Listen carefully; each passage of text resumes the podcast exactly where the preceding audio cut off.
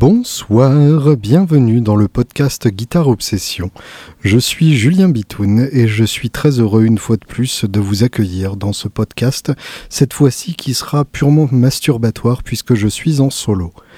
Bienvenue donc, et je n'ai même pas de boisson avec moi alors qu'il fait une chaleur à crever, mais en même temps la température montante de mon corps sera un bon accompagnement pour la sécheresse de ma voix qui vous caressera doucement le tympan intérieur. Oui, le tympan intérieur, parfaitement par opposition au tympan extérieur, qui est quelque chose qui n'existe absolument pas. Nous ne sommes qu'en août et pourtant les nouveautés euh, dans ma vie et euh, dans la musique, dans le monde de la guitare et de la musique se bousculent dans tous les sens. Donc c'est un vrai plaisir d'être euh, guitariste et musicien et, et amateur de musique à l'heure actuelle bon, un peu moins euh, fan de jazz puisque euh, John Abercrombie nous a nous a quittés. Euh, non, ce n'est pas l'homme qui a inventé les magasins de t-shirts à 40 euros sous prétexte qu'on les achète à un homme dénudé et huilé, mais un génie du jazz que j'avoue connaître assez mal, mais qui pour le coup a un son qui peut se balader entre le côté traditionnel d'un Wes Montgomery et le côté carrément sauvage d'un Hendrix dans ce qu'il aurait dû être s'il avait survécu. Puisque je vous rappelle que Hendrix était censé faire un album avec Miles, ou en tout cas se rapprocher de cette sensibilité jazz, puisque l'album avec Miles, euh, c'est un serpent de mer pour le coup, euh, qui n'est pas confirmé à 100%, et tant que euh, Miles ou Hendrix ne peuvent pas parler, on ne saura jamais vraiment, mais en tout cas, John Abercrombie avait réinventé cette transition euh, imaginaire entre euh, Hendrix et Miles et euh, a eu des albums particulièrement passionnants. je ne sais pas encore ce que je vous mettrai là, mais là je vais vous en passer un peu d'entrée comme ça, dans, dans, votre face. On enchaîne direct rubrique nécro et de la musique. C'est comme ça, Guitare Obsession, on ne recule devant rien.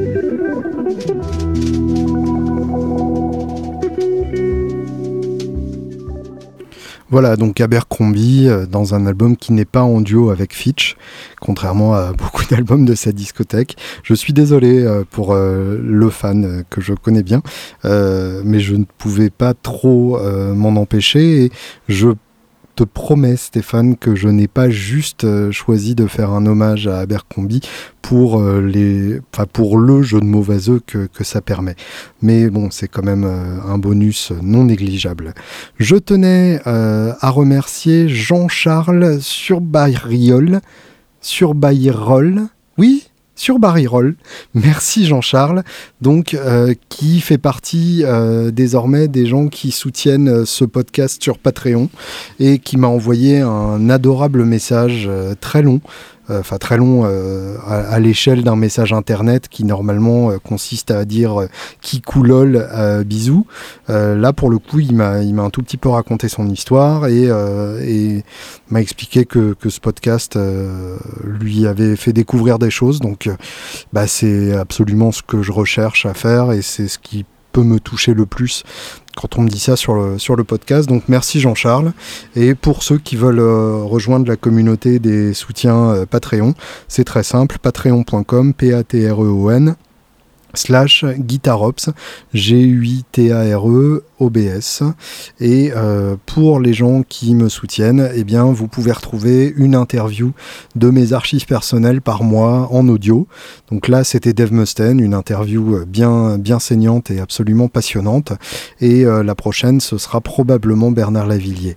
Et euh, pour le coup, eh bien, Bernard Lavillier, c'était une, une interview absolument archivesque et euh, qui mérite d'être euh, exhumé et, euh, et d'être brandi au grand jour tel un trophée absolu que j'ai réussi à décrocher parce que vraiment c'est un sacré mec. Voilà.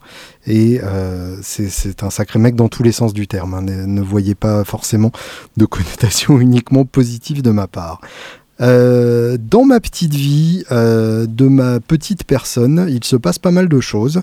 Euh, je suis récemment tombé amoureux d'une guitare, oui, c'est quelque chose qui m'arrive de temps en temps, et là pour le coup, ça faisait longtemps que j'avais pas autant flashé sur le boulot d'un artisan.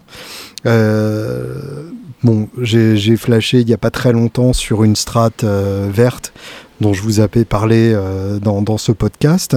Mais euh, finalement, j'ai réussi à me dire que c'était pas pour moi et que ça correspondait pas à un jeu que je recherche. En revanche, euh, la guitare que j'ai testée récemment correspond exactement à la direction que j'aimerais prendre. Et il s'agit d'une Giro Louisiane. Tony Giro, qui est un luthier qui bosse en Normandie à Évreux et bah, qui m'avait contacté il y a quelque temps sur Facebook et qui a enfin eu le temps de, passer au showroom ou de base de luxe pour euh, me montrer ses créations. Et euh, je dois avouer que j'ai été sur le cul face à la qualité de son boulot. Euh, évidemment, il fait tout lui-même, pas de, enfin, en tout cas au niveau de la lutherie, hein, évidemment le, la castillage et, les micros sont, euh, sont de temps en temps sous-traités, mais en tout cas euh, c'est pas des manches Warmoth, c'est pas de l'assemblage approximatif, et euh, il y a un vrai amour euh, de, la lutherie derrière tout ça. D'ailleurs j'en ai, profité pour l'interviewer, donc vous retrouverez ça dans un, épisode ultérieur de Guitare Obsession. Et il m'a ramené donc essentiellement deux modèles. Euh, deux variations sur, euh, sur deux de ces modèles. Le modèle Origin, qui est très inspiré de la Telecaster, dont une en swamp Ash qui résonnait comme une dreadnought acoustique, enfin c'est très impressionnant. Une autre euh, bien reliquée, bien délirante avec un look incroyable. Une en double P90 blanc euh, façon soap sur euh, un corps euh, en, acajou qui vraiment avait une gueule incroyable. Et puis celle qui m'a durablement tapé dans l'œil, la Louisiane, qui d'une part a une forme vraiment originale que je n'ai vue chez aucun luthier, mais qui pour autant tient debout. Et ça, vraiment, c'est quelque chose qui est extrêmement rare, puisque en général, soit la forme est originale juste pour être originale, et ça sert à rien, soit euh, la forme euh, est très inspirée, et dans ce cas-là, bah, on cherche un peu ce que le luthier a à dire de plus que Léo Fender il y a 60 ans. Donc là, c'est pas du tout le cas. La, Louisiane apporte vraiment une, nouveauté cosmétique. Et euh, bah, au niveau du son, c'est un P90 unique, donc forcément, mon son d'amateur de junior n'a fait qu'un tour. J'ai retrouvé euh, en grande partie ce que j'adore chez ma Collings, mais avec un côté un tout petit peu plus euh, mordant, un peu plus brillant. Limite un twang qui n'est pas sans évoquer ma Gretsch d'amour une sorte de, meilleur des deux mondes que je recherche depuis très longtemps. Euh, j'avais d'ailleurs écrit un article sur le blog Guitare Obsession à, l'époque, euh, le lendemain de notre concert au New Morning, où je me disais euh, J'adore le son de ma Gretsch, j'adore la manière dont ma Collings se comporte et me laisse jouer tranquille sans m'emmerder tout le temps comme ma Gretsch. Est-ce que euh, je rajoute un Bixby sur ma Collings Est-ce que euh, je craque une Gretsch euh, Custom Shop Et bah, la réponse a été la Gretsch Custom Shop. Mais je dois avouer que la Giro me fait durablement réfléchir. Donc il n'est pas impossible qu'il se passe des choses entre nous. et en tout cas, voilà, je vous encourage très vivement à vous pencher sur la Louisiane. petit bonus non négligeable en termes visuels, c'est la tête ajourée que j'ai vraiment adoré parce que c'est un truc qu'on voit quasiment jamais sur, euh, sur des électriques. Euh, il y avait euh, La Little Sister, qui avait fait ça, mais c'est c'est assez proche d'une acoustique euh, au niveau du look. Là, euh, on est vraiment dans l'univers dans électrique, mais avec une tête ajourée que je trouve personnellement absolument magnifique. Euh, rien à voir, mais aujourd'hui, donc, nous sommes le 25 et c'est la sortie du nouveau Queen of the Stone Age. je ne vous en ferai pas écouter parce que bah, je n'enregistre pas ce podcast le jour même pour des raisons que vous pouvez sans doute comprendre. Mais par contre, aujourd'hui, nous sommes le mercredi 23 août eh bien j'ai reçu euh, par mail une petite nouvelle de Sony qui m'envoie le nouvel, extrait de l'album euh, des Foo Fighters qui sortira le 15 septembre. Euh, l'extrait s'appelle The Sky is a Neighborhood et l'album s'appelle Concrete and Gold. J'ai écouté le titre, c'est incroyable. C'est Beatlesien au possible et Grohl chante hyper bien. Le son de la voix est très très bien produit et ça fait The Sky is a Neighborhood et euh, on entend vraiment l'ambiance de la pièce derrière. Enfin, c'est sublime. Et ça se barre dans des ambiances euh, complètement éthérées et psychédéliques à la fois. C'est vraiment très très beau. Et d'ailleurs, plutôt que de continuer d'en parler pendant des heures, écoutez donc ça.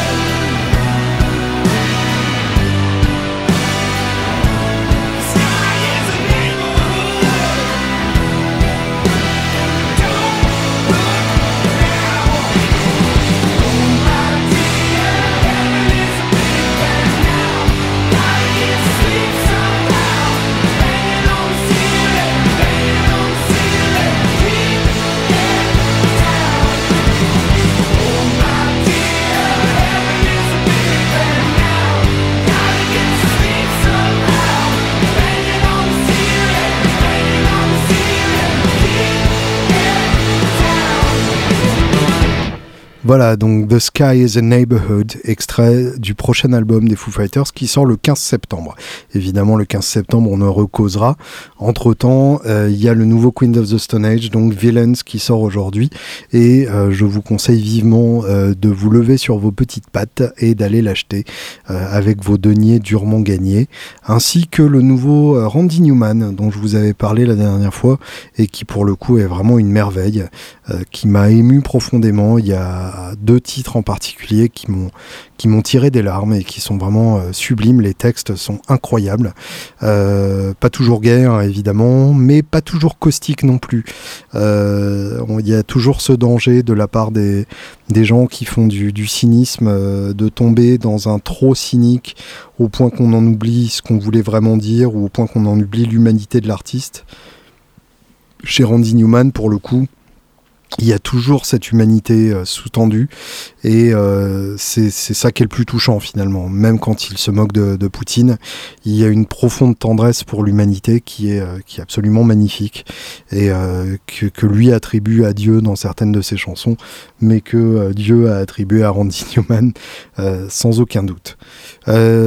toujours ma petite carrière puisque il se passe pas mal de choses donc je me permets de vous en parler. Si jamais ça vous fait chier, vous pouvez passer à autre chose. C'est à ça que sert la petite touche euh, prochain 15 secondes sur votre application de podcast. Vous pouvez donc sauter en appuyant de façon répétée sur la touche prochain 15 secondes. Il se trouve donc que euh, sur l'album Chicken and Waffle, qui sera donc le prochain album du Julien Bitoun Trio, euh, il y aura comme invité le très grand Robin Ford. Voilà, j'ai eu la chance de le rencontrer quand, il, quand il était de passage à Paris pour euh, le festival euh, autour de la guitare avec euh, Jean-Félix Lalanne. Et il était passé à Woodbrass de Luxe, essayer des amplis. J'avais à l'occasion, à cette occasion, pu jouer sur sa vieille télé, qui est, qui est une merveille absolue. Et euh, il m'avait très gentiment invité à l'enregistrement de, l'album qu'ils ont fait avec Paul Person euh, et Bumblefoot et euh, John, John, Jorgensen. Et à cette occasion, ne reculant devant aucune gentillesse, il m'avait laissé jouer sur son Dumble pendant quelques minutes. Un souvenir dont mes oreilles se souviennent encore. Et du coup, bah, je lui ai demandé s'il voulait bien jouer sur un des titres de l'album, sur Cuckoo Bird, un titre de Clarence Ashley, un, joueur de, banjo vraiment très roots, euh, qui sera le titre qui, euh, qui fermera l'album. Et donc du coup, s'il voulait bien jouer sur ce titre de clôture, et il a accepté. Et là, donc je viens de recevoir euh, ces fichiers. Le principe, donc, c'est je lui ai envoyé le titre et il est allé dans un studio de Nashville que tient un de ses amis.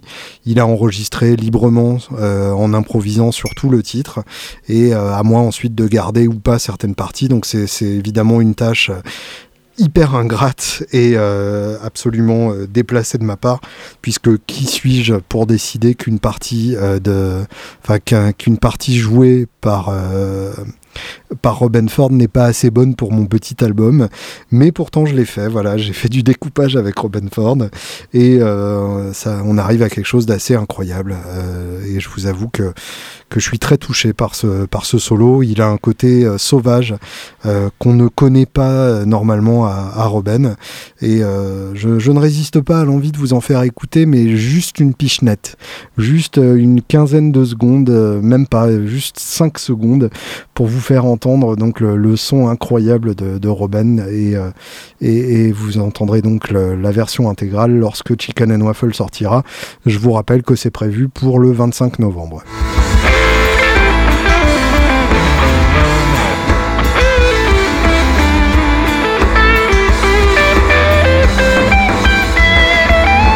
Voilà, j'espère que ça vous aura donné envie d'en écouter plus. Faudra pour ça attendre l'album. Donc Chicken and Waffle le 25 novembre. Le 25 novembre.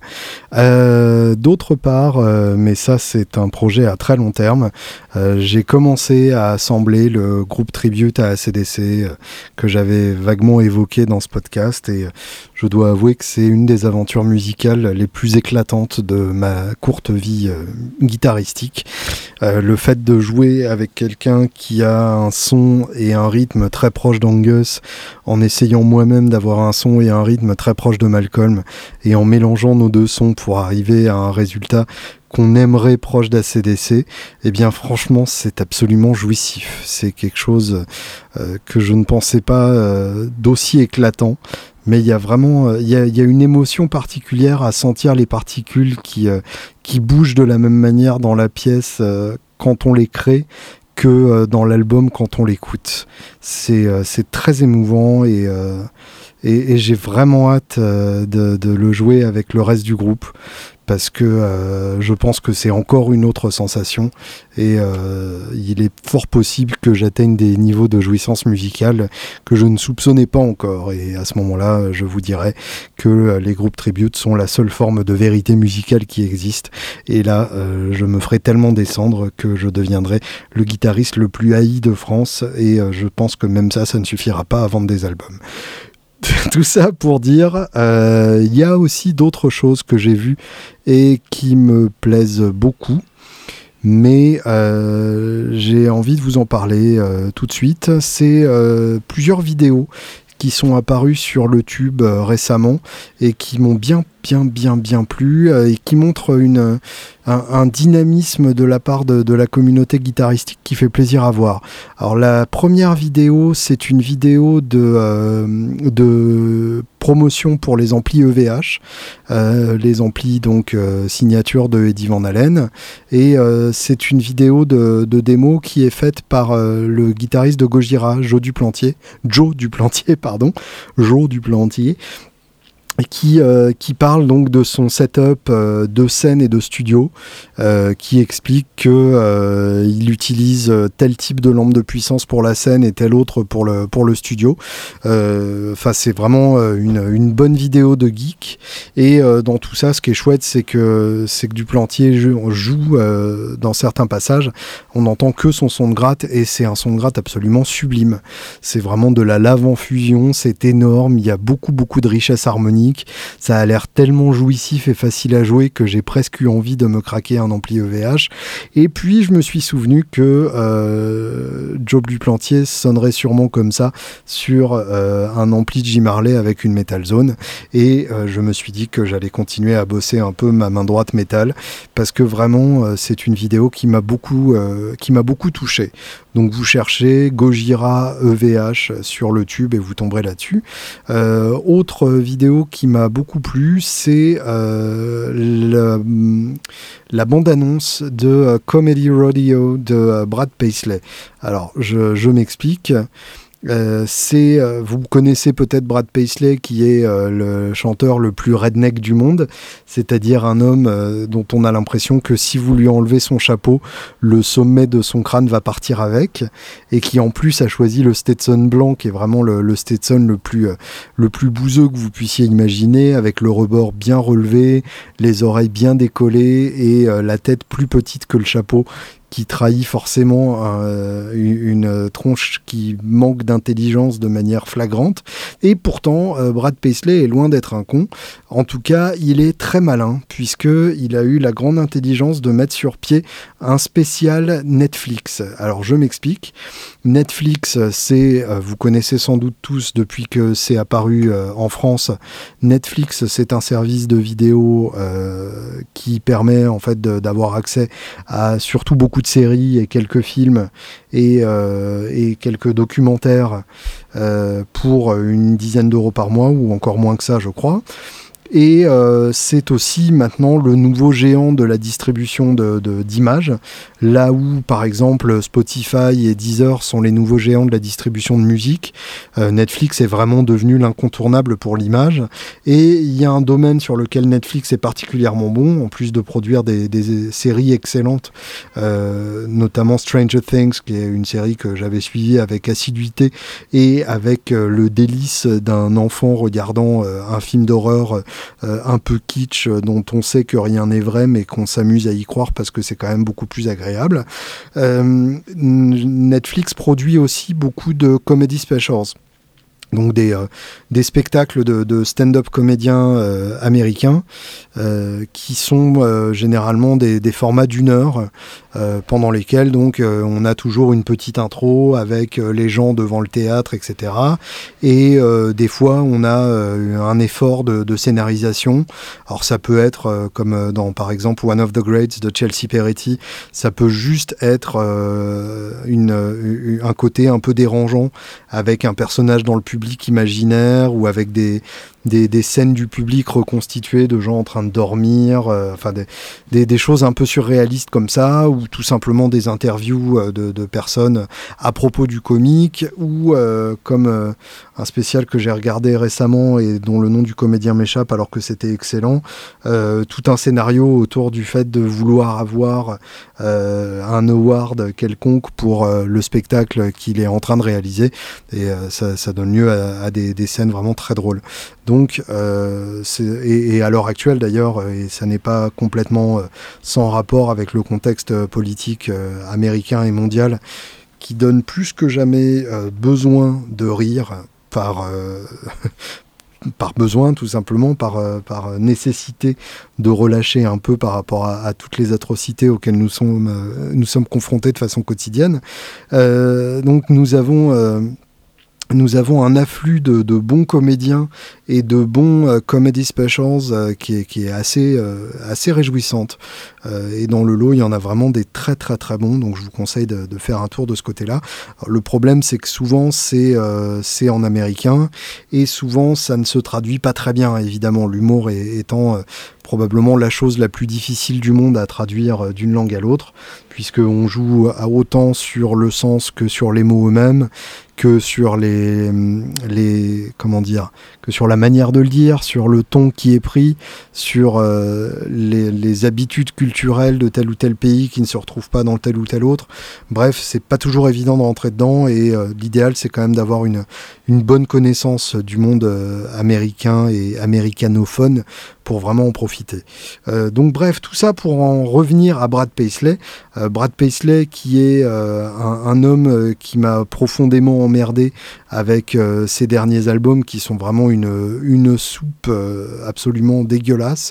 je crois qu'il y a Mud on the Tires qui est donc de la boue sur de la boue sur les roues, qui est vraiment difficile de faire un, nom d'album euh, plus ridiculement euh, pour les camionneurs que, euh, que ce titre-là.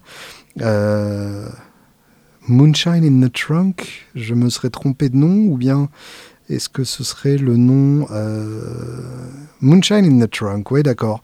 Autant pour moi. Alors je sais pas ce que c'est Mud on the Tires, je sais pas d'où je l'ai tiré, mais en tout cas Moonshine in the Trunk c'est pas mal non plus dans le genre dans le genre ridicule, puisque c'est Moonshine c'est de l'alcool de contrebande.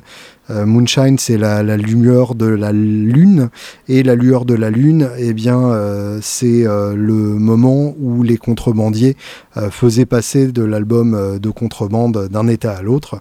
On the Tires, pardon, donc j'ai eu raison, c'était un album de Brad Paisley, mais plus ancien visiblement, donc voilà.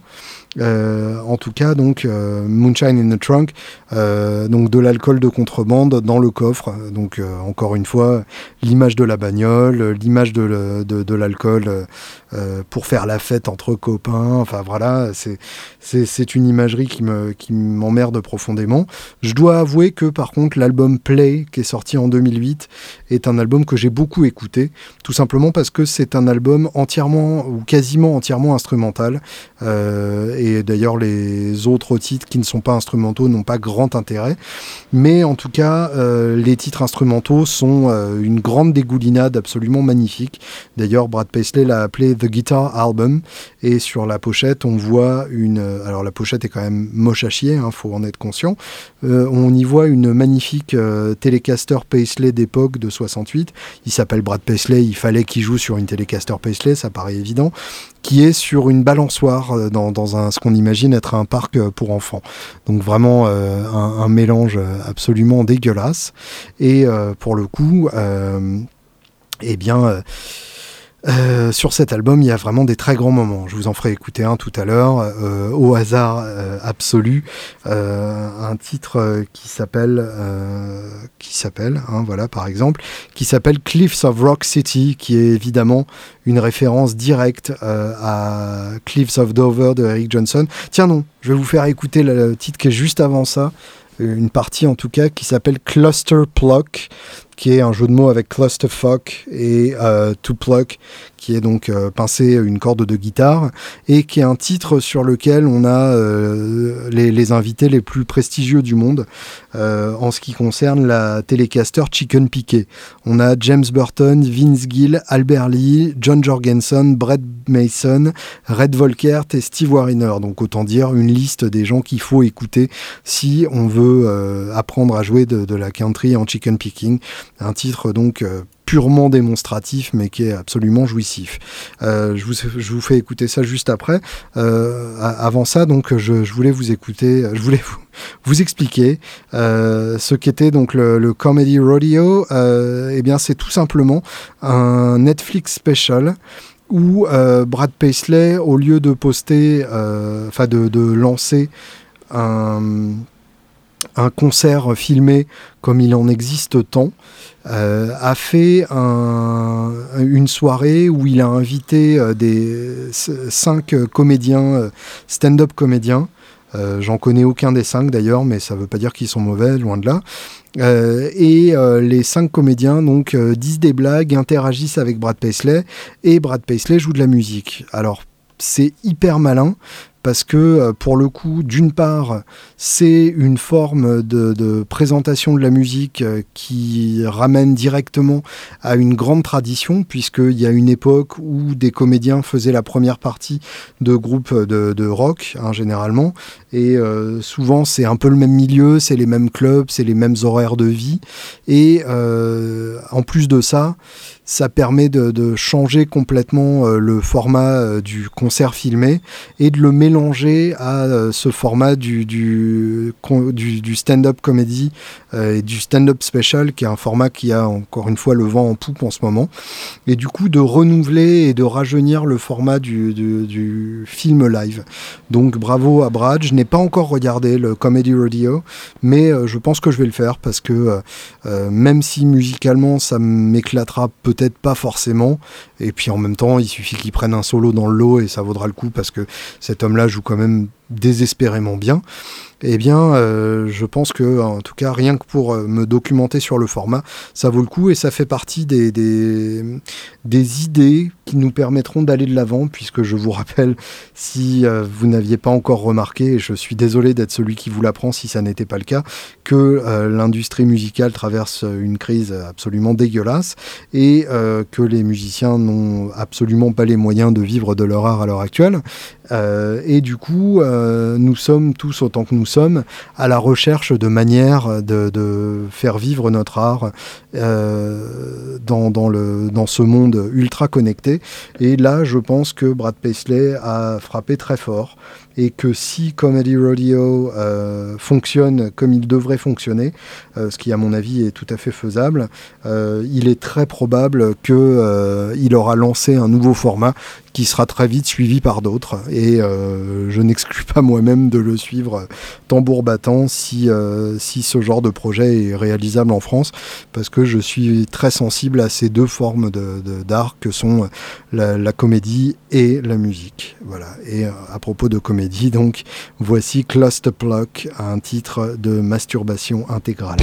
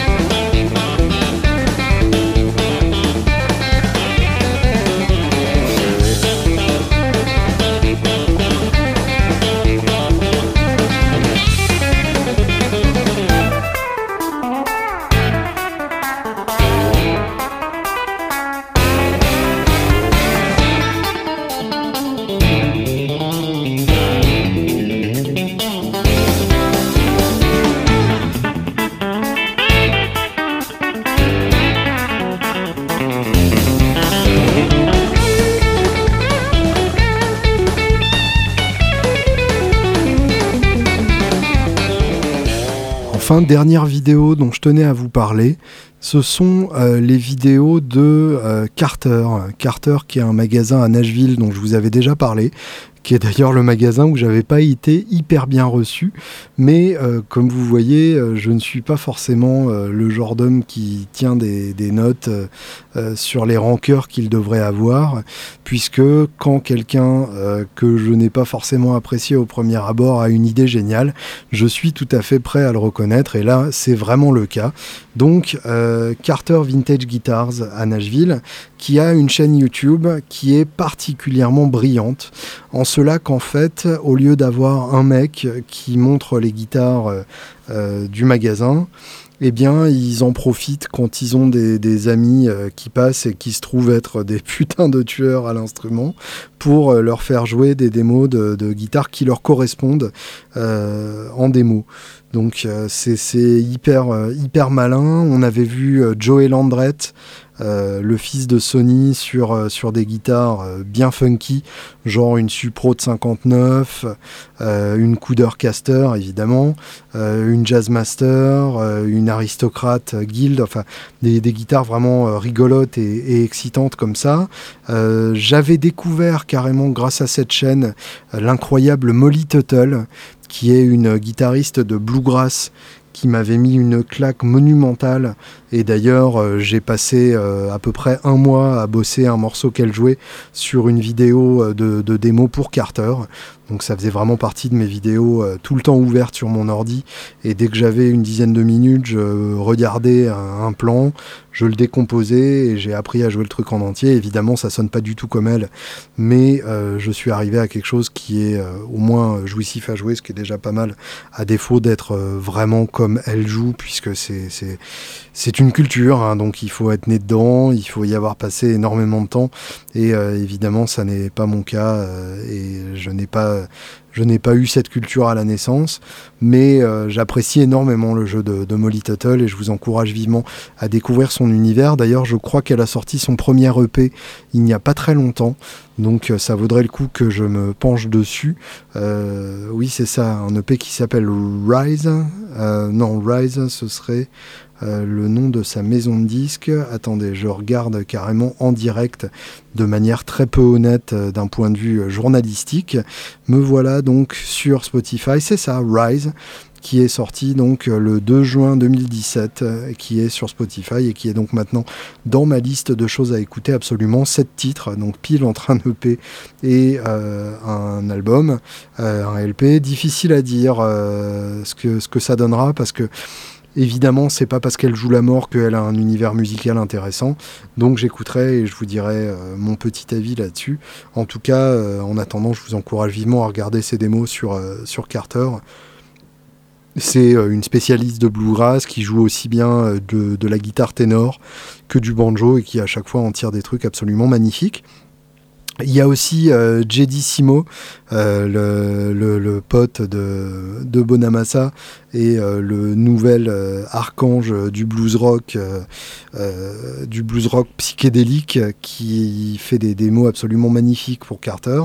et vu le, le, pédigré du bonhomme et le son qu'il arrive à tirer des grattes qu'il joue, ça donne vraiment envie. Et en plus, évidemment, ce sont des grattes choisies avec goût.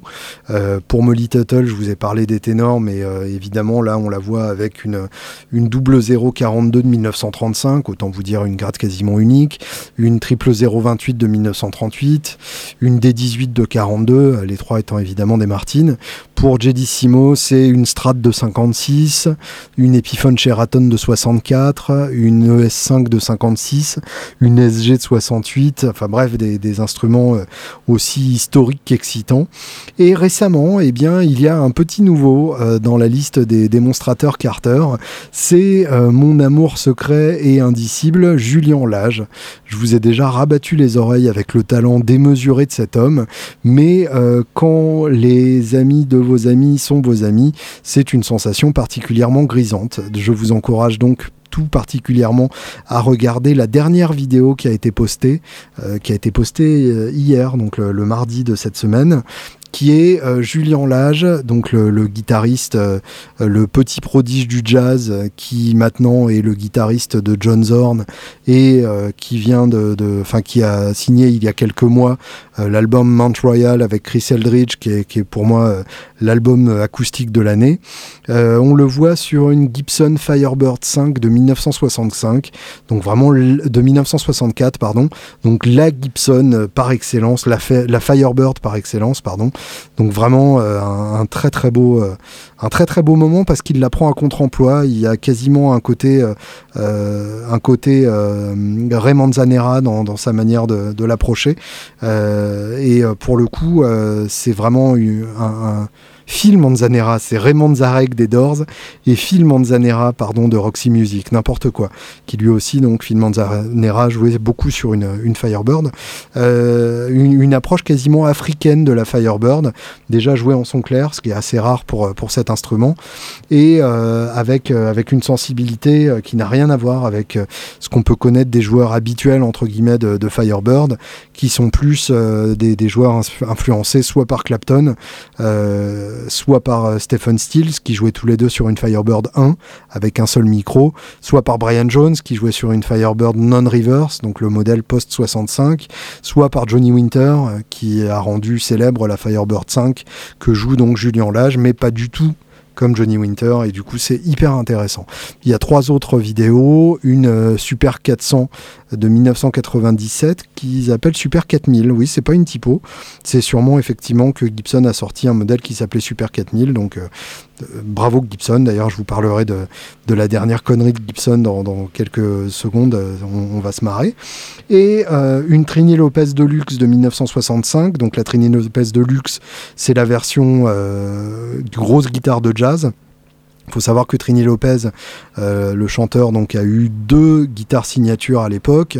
La standard, qui était en fait une 335 avec des ouïes en forme de diamant, qui était euh, la guitare principale de, de Dave Grohl avant qu'il en fasse son modèle signature, et la Deluxe, qui pour le coup donc est une grosse guitare de jazz qui aurait euh, probablement été du goût de Barney Kessel entre autres. Et le dernier modèle donc que joue euh, Julien Lage pour Carter Guitars, c'est la TK Smith Roadster. TK Smith étant un des très rares luthiers qui s'est spécialisé dans la réplique de guitares Bixby. Euh, les guitares que fabriquait Paul Bixby à la grande époque euh, où il réparait des motos et euh, qui sont des, guitares qui moi me font profondément fantasmer, d'autant plus qu'elles ont généralement un look absolument barré et qu'elles ont souvent un seul micro, ce qui n'est pas pour me déplaire. Et donc Julien Lage qui joue sur des répliques de Bixby par un luthier que j'avais déjà repéré parce que j'adore ces guitares-là. Autant vous dire que c'est un mélange euh, qui, moi, m'a profondément excité. Donc merci euh, Carter Vintage Guitars. Vous faites un boulot formidable. En plus, les vidéos sont belles, la prise de son est bonne. Donc autant vous dire que c'est du Touron. C'est du Touron, du Touron de Riron. Écoutez donc Julien Lage sur une Firebird 5 de 1964.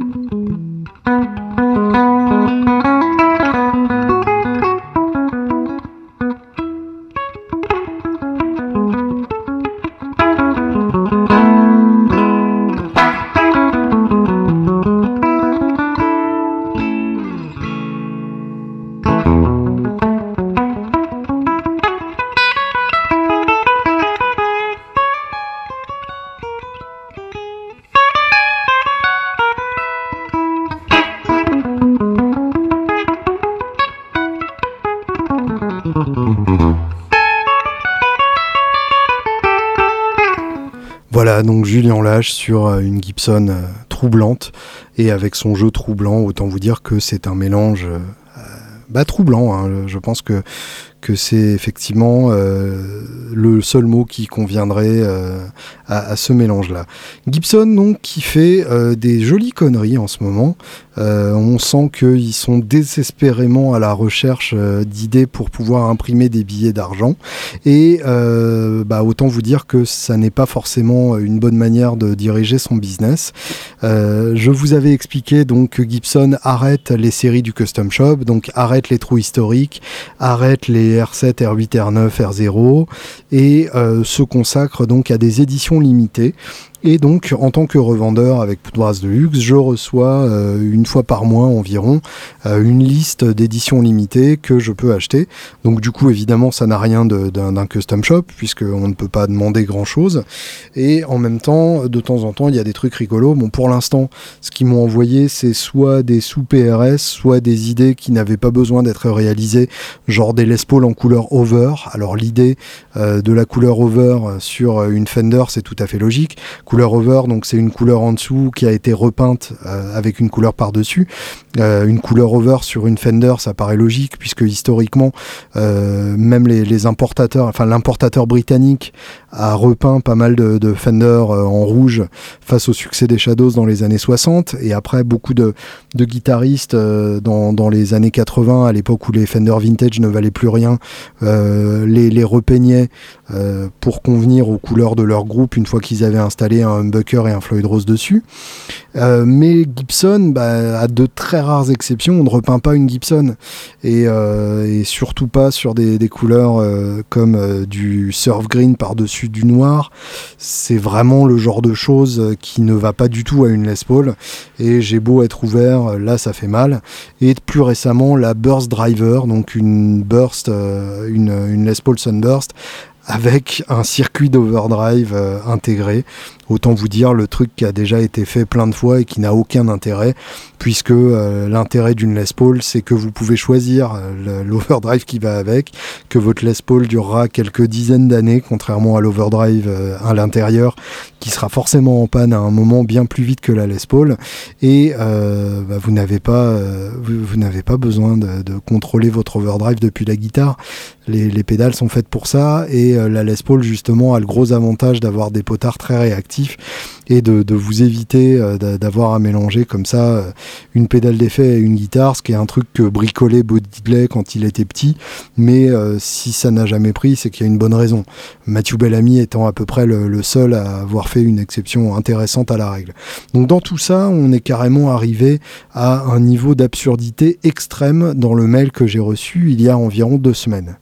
J'ai donc reçu un mail me proposant euh, uniquement des, guitares uniques, c'est-à-dire que là, contrairement à d'habitude où c'est des éditions limitées à 25 ou 50 exemplaires pour chaque guitare, là c'est un exemplaire et, euh, eh ben c'est pas triste. Euh, il y a deux guitares en particulier qui ont retenu mon attention. L'une qui s'appelle la Golden Les Paul, qui a été créée pour euh, les 59 euh, Grammy Awards, pour la cérémonie des Grammy Awards, et qui est une Les Paul euh, finie avec des décorations de d'or 14 carats. Voilà, un binding d'or 14 carats. et évidemment, une finition dorée Lemon Burst et un accastillage doré. Bref, probablement le, sommet du bon goût, le sommet du bon goût partout. Et euh, sachez donc que cette Les Paul est vendue au revendeur à la coquette somme de 215 517 euros. Voilà, 215 517 euros prix d'achat hors taxe. Donc ça veut dire que euh, si vous rajoutez 20% euh, de TVA, voilà, je rajoute en temps réel, plus 20%, ça fait donc 260 400 euros, qui est donc le prix euh, auquel on la vendrait si on ne faisait aucun bénéfice dessus, auquel on rajoute donc une marge de 25%, qui est euh, à peu près standard sur, euh, sur beaucoup d'instruments, et on arrive donc à 325 500 euros à l'achat pour le pauvre client qui la veut. Donc ça c'est pas mal, mais ils ont fait encore mieux.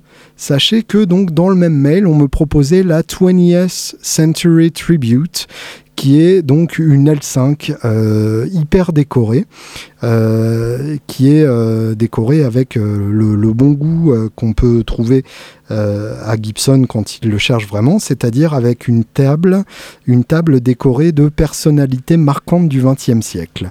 Voilà, donc il y a Superman, il y a Chuck Berry, il y a Orville Gibson évidemment, c'est légitime il y a Marilyn Monroe et ainsi de suite.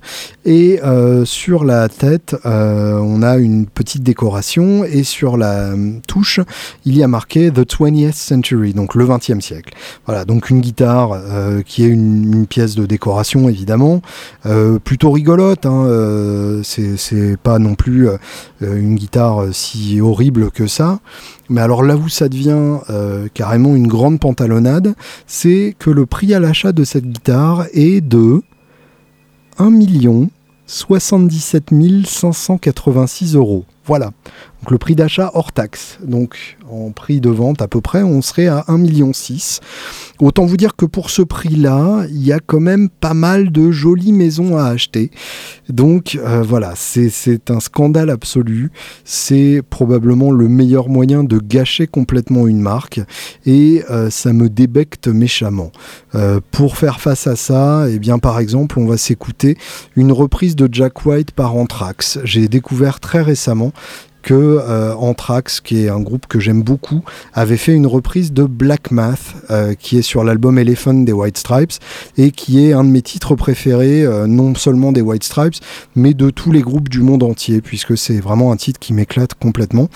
Et je trouve que de la part de Anthrax, reprendre ce titre, qui n'est pas du tout issu de l'univers métal, c'est à la fois une grande preuve de classe et euh, une preuve euh, d'une grande ouverture musicale. Donc bravo les mecs d'Anthrax et bravo pour cette reprise euh, incendiaire que nous écoutons tout de suite.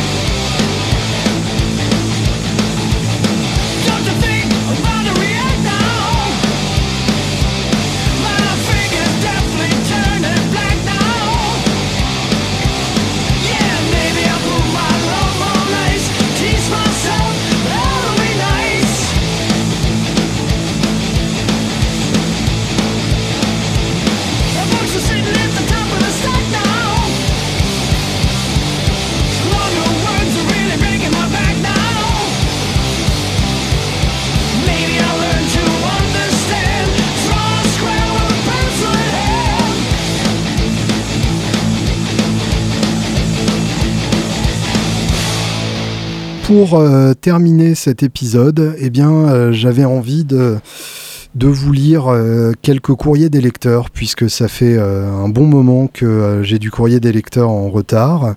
Et en même temps, il y a plein de trucs intéressants dans, mes petits, dans, mes petits stocks de mails rigolos. Euh, je prends donc le plus ancien du lot, hein, puisque euh, forcément euh, il y en a qui attendent leur tour depuis deux mois ou trois.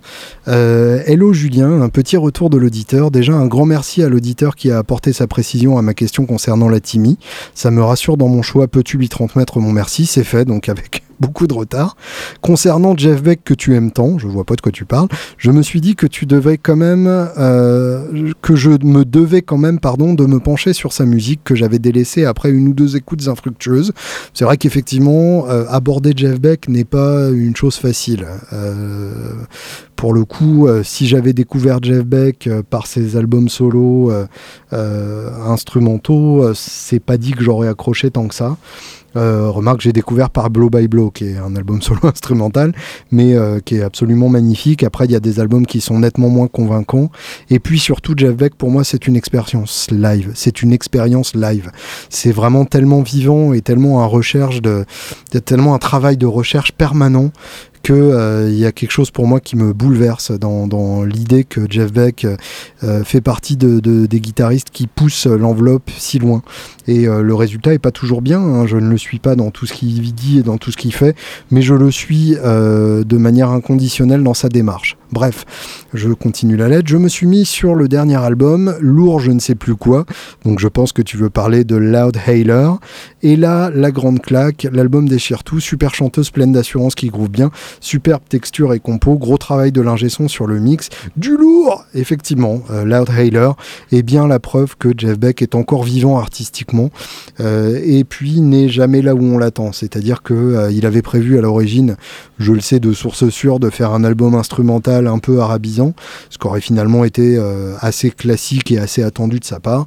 Et puis il a tout balancé pour faire un album avec euh, une guitariste et une chanteuse issus d'un groupe euh, indé de, l'Angleterre et faire un album contestataire avec des guitares venimeuses. Donc c'est c'est vraiment un courage artistique notable et, très appréciable de sa part, puisque Jeff ne prend pas son public pour des cons et continue de, de chercher sa musique. Donc bravo Jeff, c'est comme ça qu'on fait et je te soutiendrai euh, jusqu'au bout. Euh, suite de la lettre. Du coup, je me suis dit que je devais, je me devais de te faire aimer un artiste moi aussi. J'ai pas choisi le plus simple, Prince. Sa mort a du bon, c'est horrible, depuis ses albums sur son Spotify. Je te transmets deux chansons, écoute si tu veux et tu me diras ce que t'en penses. Sur l'album de 2014, Plectrum Plectrum, la chanson Pretzel Body Logic avec un solo de ouf, guitare, basse, batterie à partir d'une minute cinquante. Bien écouter la grosse caisse à deux minutes. Lourd La chanson White Caps, une balade de toute beauté. Euh, donc voilà, euh, merci effectivement de me faire partager ça. C'est vrai que euh, Prince fait partie de ces rares artistes qui m'ont complètement résisté et je, n'arrive pas à rentrer dans l'univers de Prince. J'admire le, côté hyper productif, multi-instrumentiste, mais je n'ai pas réussi à rentrer dans son univers, à de très rares exceptions près. J'aime le côté très synthétique de euh, l'album 1999, euh, mais euh, je, vous avoue que à part Rainbow Children et son côté profondément zapaïen, il n'y a pas tant de choses que ça qui m'ont vraiment touché dans sa, dans sa très riche discographie. Autre lettre de Paul Iron cette fois-ci, euh, dont j'ai déjà parlé dans ce podcast, mais lui seul le sait. J'ai ma D35, j'aimerais qu'on parle de ce que tu me conseillerais pour amplifier ma petite chérie. Sinon, dans le podcast, tu peux parler un peu du matos de Johnny Hooker, si ça t'intéresse bien sûr. Ce serait chouette car je me pose la question en ce moment de ce qu'il utilisait au cours de sa carrière. Bien sûr, je pourrais trouver sur la toile, mais il n'y a que ta voix virile et tes blagues grasses qui me font frémir de passion. Très bien, merci. Voilà, tu n'as plus qu'à frémir en écoutant euh, ma, ma blague virile et ma voix grasse. Euh, et effectivement, euh, eh bien, ces deux sujets euh, hyper riches et absolument passionnants. Donc, d'une part, l'amplification d'une guitare acoustique, surtout une des 35 qui est vraiment une très très belle guitare. C'est une, des Martines qui m'excite le plus, la D35, parce que je trouve que niveau look, c'est très très beau. Et pour le coup, ce que j'ai trouvé de mieux et ce que je mets sur ma Martine, c'est le M1 de LR Bags. Alors, il y a toujours ce débat entre euh, le piezo et les autres types de micros. Euh, je dirais en gros qu'on a trois grands choix. Soit le piezo, donc le capteur sous le chevalet, et là pour le coup, euh, le gros avantage c'est la prévisibilité, puisque tous les ingé savent comment sonne un piezo et savent à peu près le faire sonner, sachant que euh, un piezo, le gros inconvénient, c'est que ça fait sonner toutes les guitares de la même manière et que ça écrase complètement la dynamique. C'est-à-dire que faire des nuances avec un piezo, c'est quasiment mission impossible et de toute façon vous ne retrouverez pas le grain que vous aimez dans votre guitare. La deuxième solution, c'est euh, les micros à l'intérieur, les systèmes un peu compliqués du genre le LR Bags Anthem ou euh, les micros cols de cygne euh, comme on peut le retrouver sur certaines Mayton à l'intérieur de la rosace. Là, le gros avantage, c'est qu'on a une bien plus grande sensibilité dynamique que le piezo et un son beaucoup plus euh, fidèle et beaucoup plus proche de ce que vous entendrez à vide. Par contre, le gros inconvénient, c'est qu'avec cette sensibilité arrive le fait que ça prend très facilement le Larsen et que euh, sur une grosse scène avec un ingé son qui n'a pas forcément l'habitude de ce genre de système, vous allez très vite vous retrouver avec des graves qui tournent dégueulassement et euh, vous vous sentirez noyé dans une mare de son de votre guitare absolument indésirable. Donc euh, ça, euh, à, privilégier uniquement si vous faites des petites salles ou si vous avez euh, un système d'amplification en in-ear monitor sur scène. Je vous avais expliqué le principe du in-ear dans, un précédent épisode. Et la troisième solution, donc qui est ma solution préférée, c'est le micro de Rosas. Donc c'est un, un, micro finalement assez proche de, ce qu'on peut trouver sur une électrique, euh, le même principe en tout cas magnétique, mais euh, avec un rendu plus hi-fi et plus riche dans les graves, qui est bien mieux adapté au son d'une acoustique, et qu'on coince dans la rosace et qui permet donc euh, de, s'amplifier. Alors j'aime ce système-là pour plusieurs raisons.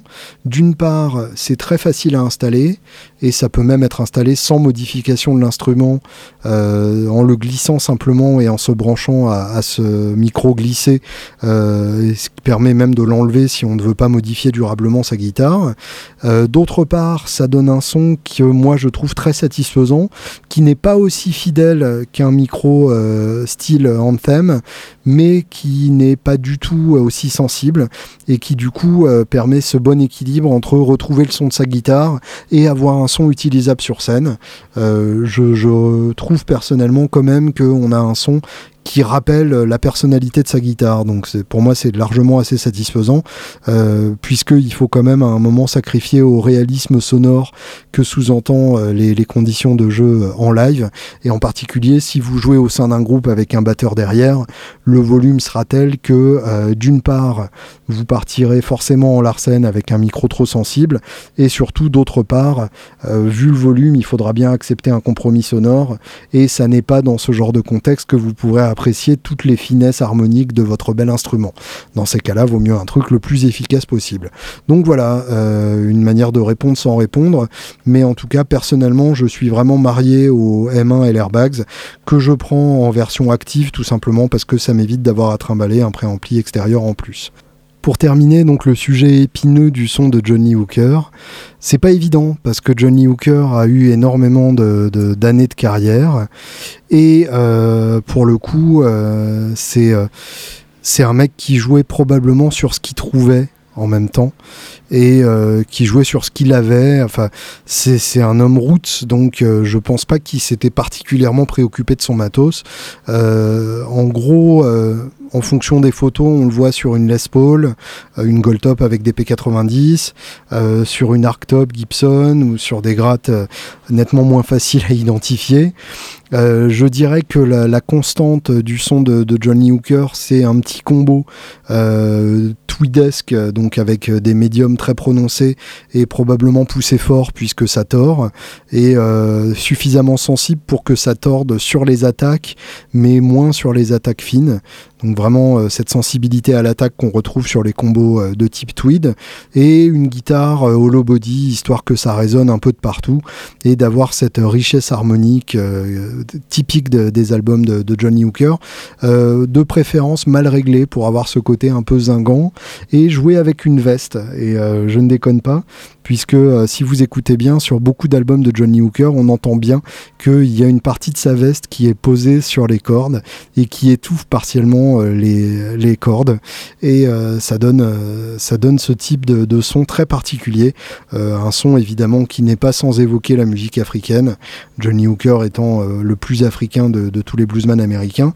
Et c'est un son qui moi-même me fascine complètement, mais je pense malheureusement mon cher Paul que toi comme moi euh, n'arriveront jamais à nous rapprocher, même en ayant exactement le même matos. Je pense que Johnny Hooker aurait eu exactement le même son sur une Charvel branchée sur un triple rectifier. Sur ces jolis mots, je vous souhaite une excellente semaine, vous donne rendez-vous dans une semaine et vous laisse avec un petit Johnny Hooker pour la route, Madman Blues. Look out there, man, I got the Madman Blues.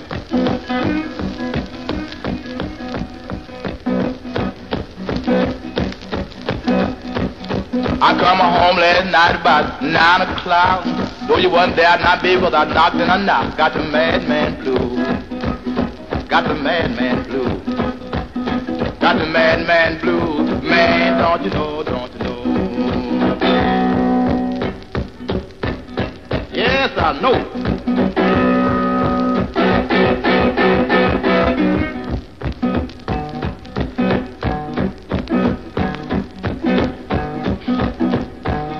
I'm gonna take you down by the riverside, hang you up now, baby, by your neck. I got the madman blue. Got the madman blue. Got the madman blue. Man, don't you know, don't you know?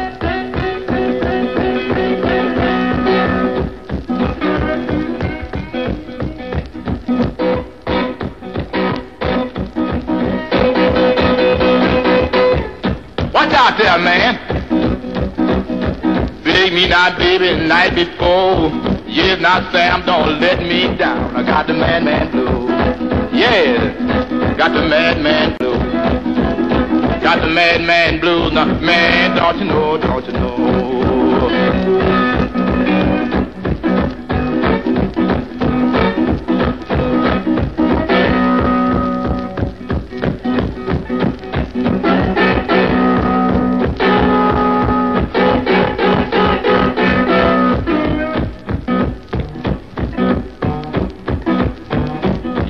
I know.